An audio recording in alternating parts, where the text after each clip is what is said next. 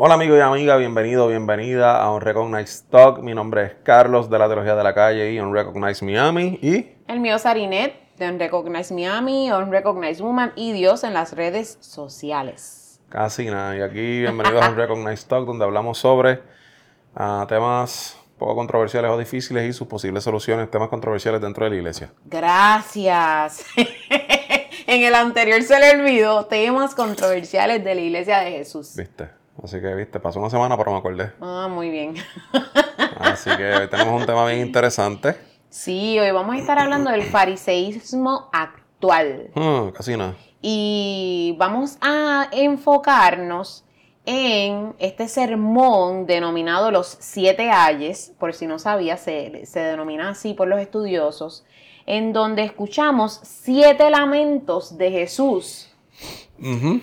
Este, que hoy en día todavía siguen ocurriendo y estos siete lamentos destacan eh, una condena hacia la hipocresía y la falta de autenticidad de los líderes religiosos de los tiempos de Jesús, pero que todavía podemos ver en los líderes religiosos de nuestros tiempos. Así que yo voy a empezar por mencionar el versículo 13, luego el 15, 16, 17, da, da, da. vamos con el 13 y yo quiero que Carlos me dé su perspectiva acerca de este versículo y luego yo voy a añadir algo y así nos vamos con el próximo, ¿ok? Pero antes, denme un momentito porque voy a colocar algo aquí. Quiero que no se me olvide colocar un timer para que no se nos apague la cámara, ¿ok? Así que bueno, el versículo 13 de Mateo 23 dice, hay de ustedes, maestros de la ley y fariseos hipócritas, porque cierran a los hombres el reino de los cielos. Ni ustedes entran ni dejan entrar a los que quisieran. ¿Qué tienes que decir de eso, Carlos? Bueno, lo primero que hay que decir es que hay que leer todo Mateo hasta Mateo 23 para poder entender la lucha de Jesús con los fariseos. Ah, pero si leemos un poquito antes, Jesús viene de verdad teniendo encontronazos con los fariseos y demás. Entiéndase que los fariseos son una secta, o eran una secta, Ujú. ¿verdad?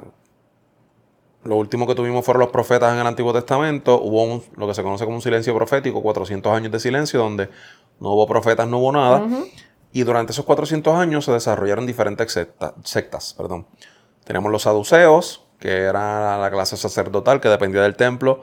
Tenemos los esenios, una gente que tenía una guerra con el templo a muerte y se fueron a vivir al desierto. Se cree que Juan el Bautista era de este corillo. Tenemos los celotes, que eran los nacionalistas, los que, en base a su creencia, ¿verdad? Religiosa y demás, luchaban por su independencia política contra Roma. Y tenemos los fariseos, que eran los estudiosos de la ley y demás. Se cree que Jesús pertenecía al grupo de los fariseos. No me venga a criticar a mí. Eso es lo que dicen algunos estudiosos y demás. Se cree que Jesús pertenecía a ese grupo. So, necesariamente los fariseos no eran tipos malos. Tenemos fariseos como Nicodemo en, en- en Juan 4, si no me equivoco, Juan 3. Ah, pero usualmente um, lo bueno que tenían es que eran tipos celosos. Eran tipos de celosos de que todo se hiciera bien.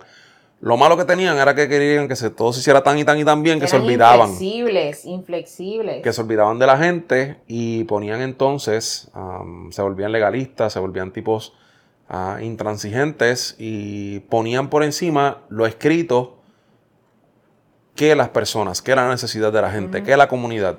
Y entonces, um, como dice Jesús, el hombre fue creado, eh, la ley fue creada para, o el sábado fue creado para el hombre, no el No hombre, para, el, sábado. So, un fariseo tenía problemas con eso, porque era una persona que decía, no, no, no, el sábado no se puede violar. El sábado es descanso, punto, no se puede hacer Ley. nada. eso ley. Y Jesús decía, espérate, papi, pero si hay que sanar a alguien, si hay que ayudar a alguien, Y el sa- sanó en sábado. y sanó, hizo milagros el sábado y demás, el la persona, el ser humano es más importante. So, en ese sentido, Jesús le está diciendo ahí en Mateo 23, 23, ¿qué? 13.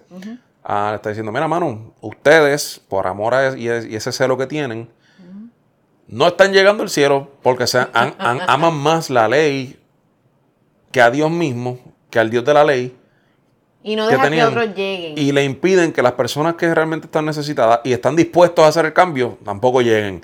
Y es como que, bro, tienes que decidirte qué vas a hacer. Mira, y ese punto número 13, yo lo que quiero es traerlo a la actualidad. Y es que estos fariseos obstaculizaban el acceso del reino de los cielos, o sea, de la gente al reino de los cielos. O sea, para ellos la ley, cuando si eres nuevo en la fe y estás escuchando este podcast, Carlos mencionó, eran legalistas. Eso se refiere a que ellos querían hacer cumplir la ley de Moisés en su totalidad. Tú tienes que cumplir esto porque así está escrito en la ley dada a Moisés. Eso es lo que se refiere a una persona legalista, que tienes que hacer las cosas porque esto está escrito en la ley. Nos podemos ir a explicar qué rayos es la ley dada a Moisés, pero vamos a estar aquí mm, una hora completa. Busca información acerca de la ley dada a Moisés para que puedas llegar a, tu, a esa conclusión.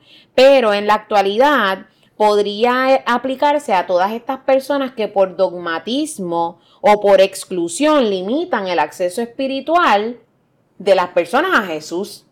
Es como que yo creo que tú no eres cristiano por cómo tú te viste. Tú no te puedes vestir así. Y por lo tanto, si yo te digo a ti que tú no te puedes vestir así, tú no puedes llegar a Jesús. Yo creo que tú no eres cristiano por, la, música que escuchas. Yo creo que tú no eres cristiano por cómo tú hablas, por las palabras que dices. Eh, yo creo que tú no eres cristiano por... Y empiezan por ahí con un sinnúmero de cosas que obstaculizan el acceso de las personas a Jesús cuando Jesús vino para quién? Para las personas enfermas, para las personas que tenían necesidad de Él, que somos todos, ¿verdad? Pero este, e, estos fariseos se creían exclusivos. ¿Conoces a alguien así, que se cree exclusivo, que la verdad solamente la tienen ellos? Yo conozco muchas personas así y tenemos que cuidarnos y guardarnos de no caer en eso. El punto número dos de, de estos dolores o estos, Dios mío, lamentos de Jesús está en el versículo 15. Y en el versículo 15 Jesús les dice, hay de ustedes, maestros de la ley, fariseos, hipócritas, porque recorren mar y tierra para hacer un prosélito. Y cuando lo han conseguido, lo hacen dos veces más hijo del infierno que ustedes. ¿Puedes opinar algo de eso? Claro. básicamente Jesús está diciendo Del, del, trabajo que pasaban para conseguir un prosélito. Prosélito es una persona que no es ¿verdad? nacido y criado en cierta religión o cierta raza, etc. Y después de adulto toma la decisión de querer pertenecer a ese grupo. Ellos corrían mar y tierra para que la gente que no habían nacido dentro del judaísmo se, hiciera en el judaísmo. Y una vez conseguían que alguien lo hiciera, le hacían la vida miserable tratando de seguir todos los preceptos y mandamientos, que eran 603 y pico, que eran imposibles de cumplir. So, era como que queremos. O sea, a la miseria le gusta la compañía. Entonces ellos eran miserables porque no, no podían vivir tratando de obedecer la ley, querían que los demás hicieran lo mismo. Y pasa en la actualidad, mira, en la actualidad esto puede verse en líderes o en personas que creen en Jesús y ganan seguidores de Cristo, pero entonces los quieren desviar de verdades fundamentales del cristianismo y los quieren llevar a un extremismo. Los quieren llevar a, una manera de vivir que es imposible de vivir. O sea, los quieren volver al, a toda esa esclavitud de la ley dada a Moisés, este, y pues los hacen miserables. O sea, aquí lo dice de una forma tan increíble porque dice, los hacen dos veces más hijos del infierno que ustedes. En otras palabras, tú estás en el infierno y no lo sabes. Y estás haciendo esta persona que los está siguiendo ustedes dos veces más hijo del infierno que tú. ¿Conoces a alguien así? Versículo 16. Hay de ustedes guías ciegos, porque dicen, si alguien jura por el templo, eso no significa nada, pero si jura por el oro del templo, queda obligado. ¿Sabes más o menos qué es lo que quiere decir ahí? ¿O quieres que yo hable un poquito de, la manipulación de los juramentos? Dale, habla. Bueno, aquí en la actualidad este, lo que Jesús les está diciendo es, ustedes tienen una falta de sinceridad. Ustedes manipulan los juramentos, ustedes manipulan la verdad de los discursos con sus discursos religiosos, con sus juramentos, y eso no está bien. Prácticamente eso es lo que está queriendo decirle Jesús aquí a ellos. ¿Quieres abundar algo más de eso? No, básicamente que lo que están diciendo también es como que juran por el templo, que el templo era el lugar donde habitaba Dios, o era la casa de Dios. Escuchamos que no, estamos en la casa de Dios. Eh, ah, ya el cristiano pasó a ser, ¿verdad? La morada de, y la iglesia, la iglesia en general, la iglesia universal, la iglesia, los creyentes, todos los creyentes, hombres y mujeres que hemos profesado a Cristo, pasamos a ser el templo. So, en ese tiempo, el templo era visto como la casa de Dios y Dios habitaba ahí, en ese lugar. No habitaba en ningún otro sitio de la tierra que no fuera en ese templo. Se decían, ah, tú juras por el templo y no pasa nada. Como que, mmm, dependiendo. Pero si juras por el oro, del, templo, que el oro era el que estaba en el altar, que era como ah, ahí. Es como que cuando te conviene una cosa, eso no, pues sí, no, ¿sabes? Hay que dejarlo. Pero cuando no te conviene otra cosa, como que, eh, por eso es que les dice hipócritas en cada uno de ellos. Hipócrita, hipócrita, hipócrita, hipócrita. Y yo, wow, cuando yo leo, lean lo completo. Nosotros estamos diciéndoselo completo, pero vayan, lean ese Mateo 23 porque les va a encantar. El versículo 23 y 24 dice, este es el más que me encanta.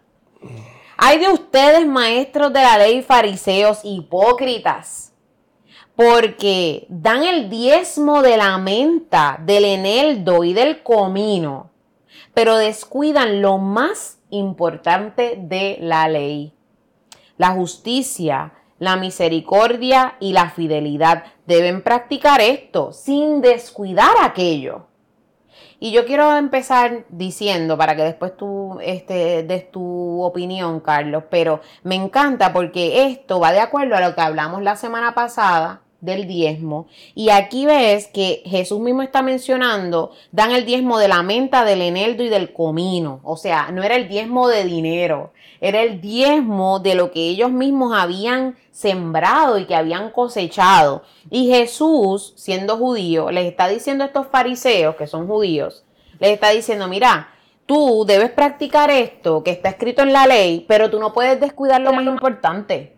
O sea, si tú descuidas lo más importante, que es la justicia, la misericordia y la fidelidad, de nada te sirve que tú des el diezmo. ¿Quieres aportar no, algo de ahí? Eso está súper claro, no hay nada que apuntar ahí.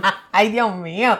Pero pues voy a leer el próximo y el próximo tú dices algo y después yo digo lo que yo pienso.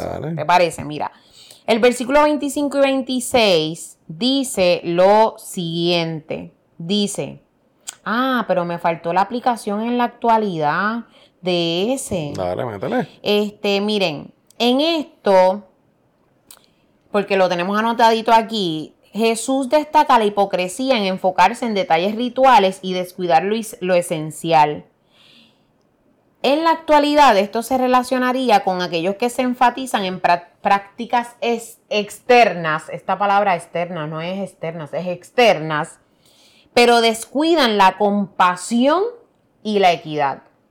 O sea, si tú te olvidas de la compasión y la equidad y lo que te enfocas en esto otro, estás mal, según Jesús, ¿verdad?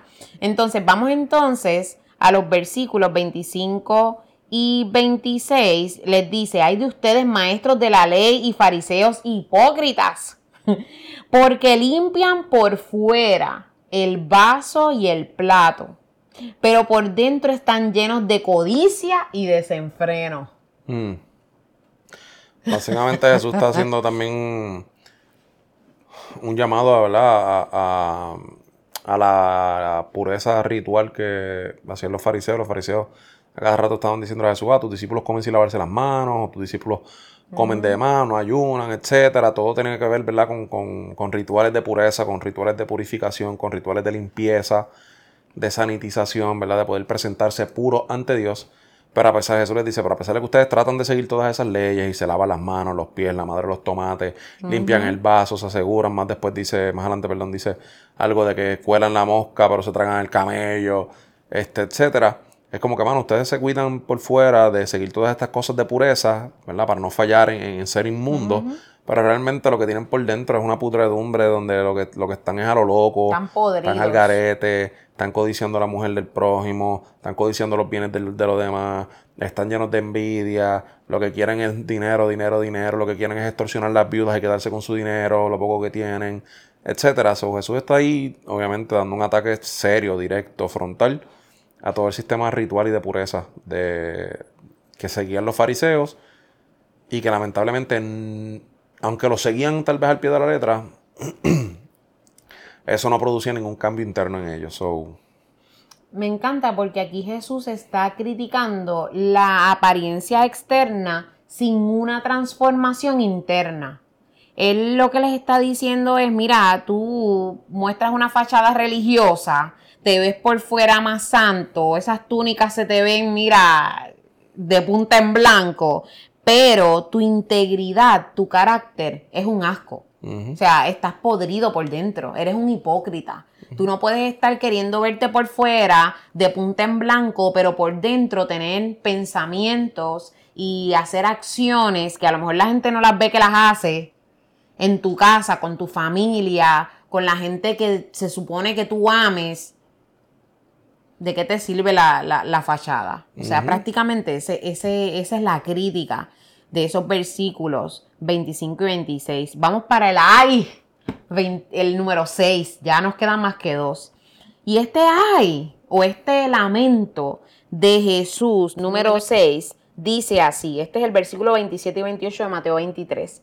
Hay de ustedes, maestros de la ley y fariseos, hipócritas, porque son semejantes a sepulcros blanqueados, que por fuera lucen hermosos, pero por dentro están llenos de huesos de muertos y de toda clase de inmundicia. Una vez más, vuelve a la fachada externa. Tienes que aportar algo más de eso, Carlos. nuevamente, haciendo referencia a rituales de pureza, de cosas que los, de los fariseos, ¿verdad? Ni ningún judío de la época podía tocar, que eran, ¿verdad? Cosas inmundas, muertos, que tocaba un muerto quedaba impuro, tocaba un cadáver, ¿verdad? Una osamenta quedaba impuro, todos estos animales que se codean, ¿verdad? O que viven de este tipo de carroña, etcétera, son inmundos, o todo contacto con estas cosas inmundo. Imagínate decirle a esa persona que tú lo que eres por dentro, quien tú realmente eres, porque por fuera te ves así, pero por dentro tú eres esa, esa putrefacción. Es como que, bro, eso es para pelear. O sea, eso era para irse las manos de una. Y, y todavía piensan que Jesús era, mira, bien tranquilito, que él no eh, decía nada, que él todo lo reprendía en secreto, que por ahí viene un tema. No, porque es que Jesús llamaba a poder hacer eh, correcciones en privado todo el tiempo. Esto es un sermón. O sea, esto no es que Jesús se lo dijo en privado a dos o tres personas. Esto es que Jesús está parado en un lugar, no sé dónde, y allí lo están escuchando los fariseos a viva voz, él diciendo esto. Yo, yo me imagino estar allí y yo No, escuchar a ese hombre ahí diciendo, "Eh, sepulcros blanqueados, hipócrita. O sea, esto está en símbolos de exclamación y se denomina, se denomina que son lamentos de Jesús. Yo no sé si Jesús aquí estaba llorando, yo no sé si estaba gritándole, yo no sé, pero está en exclamación. Lo que me hace pensar que él estaba bien molesto por esto que estaba pasando, por aquellos que eran judíos como ellos, pero no se daban cuenta que tenían de frente al Mesías prometido de las escrituras dadas en la ley de Moisés. O sea, eso está brutal. El último, y con este finalizamos para cerrar, es el versículo número, o los versículos número 29 al 36. Y dicen, hay de ustedes maestros de la ley y fariseos, hipócritas, porque edifican sepulcros a los profetas y decoran los monumentos de los justos y dicen, si hubiéramos vivido en los días de nuestros padres, no habríamos sido cómplices de ellos en la sangre de los profetas. Así dan testimonio contra ustedes mismos de que son hijos de los que mataron a los profetas. ¿Qué tienes que decir de ese, Carlos? Diablo. Bueno, Jesús lo está bajando por la goma, ya con ese es el knockout. Eh, básicamente Jesús está tratando de atacar también la superioridad con la que ellos creían que vivían, que ellos pensaban que eran superiores a sus antepasados y que por eso si Elías hubiese estado vivo si whatever profeta, eh, Jeremías, etcétera, que fueron maltratados, asesinados y demás, um, hubiesen estado vivos, ellos hubiesen estado vivos para el tiempo de ellos, ellos hubiesen impedido eso, ellos hubiesen estado a favor de él. ah, del agredido y no del agresor. Y Jesús dice, no son embusteros. Ustedes ahora mismo están haciendo lo mismo que estaban haciendo sus padres. Ustedes, ¿sabes? la manzana no cae lejos del árbol. Ustedes son igualitos a sus papás. Son igualitos a esta cepa de, de fariseos y de, y de gente hipócrita que hicieron lo mismo que ustedes están haciendo ahora conmigo y con otras personas como Juan el Bautista y demás. So, bueno, no hay mucho ahí. Está brutal. Aquí Jesús está condenando a aquellos que honran a los profetas del pasado, pero se resisten a la verdad presente. Claro. En otras palabras, tú tienes la verdad presente, la verdad soy yo. Tú no te estás dando cuenta de eso. Tú, tú no tienes, no abres los ojos, no, no se dan cuenta que la verdad presente no tiene que ver con, con todo eso que estás honrando en el pasado, pero en la actualidad lo podemos aplicar a que a estas personas que honran figuras espirituales, Mm, pero no se dejan llevar por el mensaje de Cristo. claro. Yo honro a mi pastor. Todo el tiempo están habla y habla que te del pastor, del pastor, del pastor, del pastor, del pastor, o del profeta, o del apóstol, o ponle el título que sea. Todo el tiempo están endiosando esa figura, pero tienen a Jesús de frente y no lo ven tienen las enseñanzas del maestro de frente y prefieren seguir las enseñanzas del pastor, del profeta, del apóstol, que seguir las enseñanzas de Jesús mismo. Y eso es bien triste. Yes. Así que si tú has escuchado estos siete ayes o estos siete lamentos de Jesús y conoces a alguien, yo creo que primero antes de conocer a alguien piensa en cuáles de estas siete cosas tú has fallado. Yo he fallado en varias. este, y más cuando uno llega a los caminos del Señor, cuando uno es nuevo, uno se convierte en un experto en esto. Eh, no, porque es que yo me he visto así y esta es la forma de vestir y como este se viste así, mm, esa no es la forma. No, porque es que yo oro de esta forma, pero esta persona no ora de esta forma, esa no es la forma. No, porque es que yo me leo un devocional todos los días. Ah, tú no lees devocionales, wow. Tú eres una porquería, tú no sabes de Jesús. Y nos convertimos en jueces de los demás basado en lo que nos han enseñado o en lo que nosotros hemos creído. Yo creo que estos pasajes nos instan a una fe auténtica, a una fe centrada en los valores fundamentales del cristianismo o en seguir a Cristo y en vivir de acuerdo con estas enseñanzas que Cristo mismo, que Jesús mismo nos ha dejado más allá de las apariencias exteriores. Yo creo un llamado contundente para que hoy podamos entender que las apariencias exteriores no sirven de nada, absolu- absolutamente nada. Así tú te veas vestido de punta en blanco, así como tú te veas vestido mal, o así como tú catalogues ciertas vestimentas como que no son las apropiadas, no sirven de nada.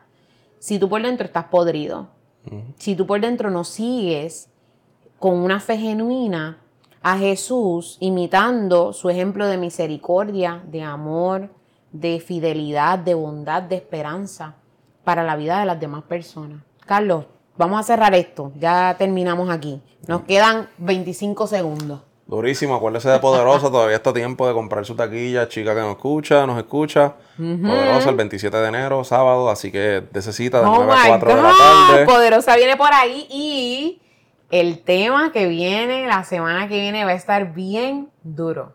¿Cuál es? Sexo. ¿Dónde el diantre? No, pero el de la de arriba, quiero que sepas que va a estar igual de duro. ¿Cuál? Corrección en privado, Dios. porque es que todo el mundo cree que las correcciones siempre se tienen que hacer en privado. Ujú. Y el sexo, wow, vamos a hablar del sexo, vamos a hablar del sexo oral. Hace unos días, yo creo que ya varios días, como dos, dos semanas, Carlos hizo un reel hablando del sexo oral. Buf, y eso yo creo que se fue viral. y vamos a estar hablando del sexo oral, del sexo anal, del sexo en el matrimonio, del sexo entre personas que no se han casado. El tema va a estar candente y va a estar muy bueno para que nosotros podamos ser edificados como iglesia. Mira, Carlos se está rascando, yo no sé, él se movió la gorra. Este, porque hay muchas dudas acerca de este tema. Y yo creo que va a estar bien bueno. Va a estar durísimo. Así que no se lo puede perder. Suscríbase si no lo ha hecho. Estamos en la carrera para llegar a los 100. Así que a los 100 suscriptores. Así que suscríbase ahí en Spotify, en YouTube, en toda la vuelta. Será hasta la próxima semana, si el Señor así lo permite. Le enviamos un abrazo. Dios lo bendiga. Bendiciones.